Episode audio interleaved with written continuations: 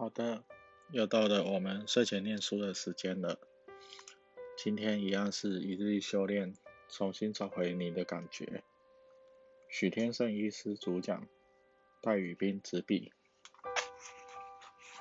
八月二十二号，现象界与本体界。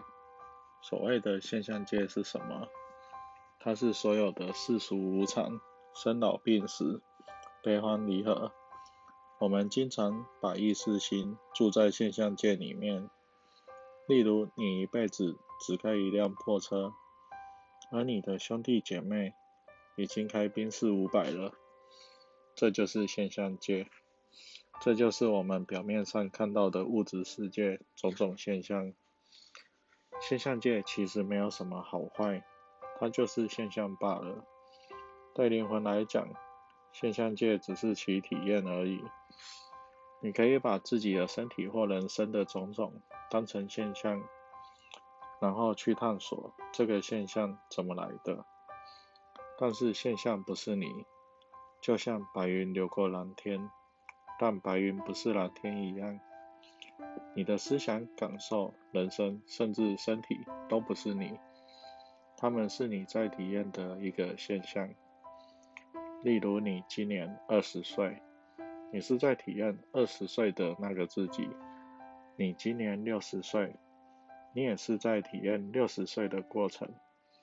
可是你不是二十或六十岁，那都不是你。如果你的思维、感受以及人生都只有现象界的东西，就像你开一间面包店，整天在乎生意好不好，在意客人上不上门。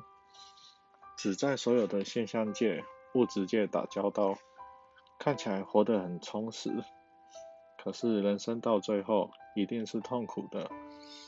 你不能把所有的现象界当作是你，否则就要倒大霉了。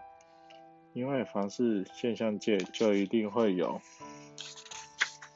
变化、演变、流动、起伏。你再有钱有地位。随时都可能会失落，即所谓的无常，它不是永恒的。例如，谈恋爱有可能分手，夫妻有可能离婚或一方先死掉，孩子幸不幸福，事业成不成功，每天从早到晚打拼赚钱买车付房贷。说实话，你烦不烦啊？如果你的自在、喜悦或恐惧，只要那一天还是由现象界决定，你就不得解脱。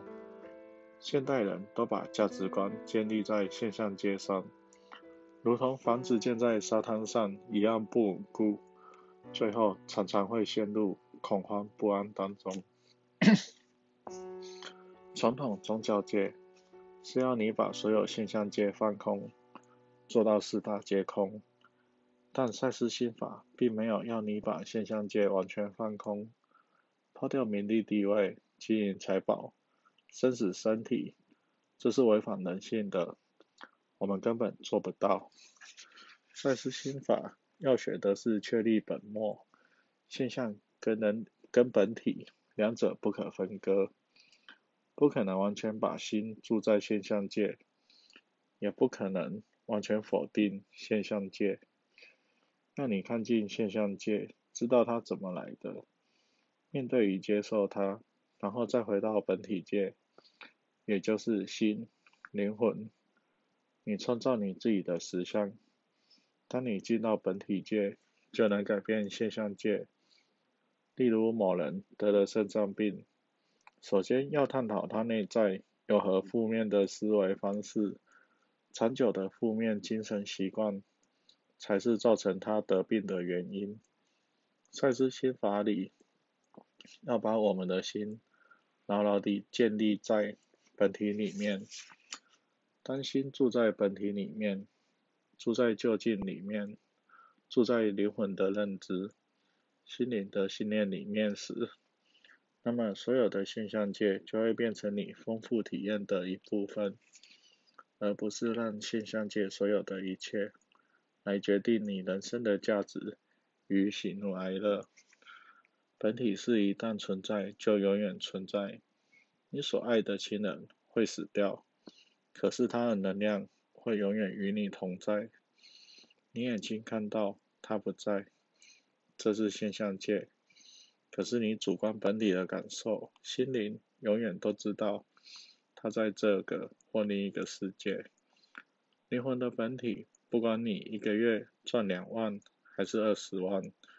也不管你是清洁工还是大学教授，永远活力十足的感受生命的活力与喜悦，永远知道自己是尊贵喜乐的，永远知道自己的价值在宇宙中是不增不减、不生不灭的。所以你必须慢慢的把心念、价值建构在本体上面，取材自。梦进化与价值完成有声书。好，那有喜欢的朋友记得自己去买一本回家看。晚安。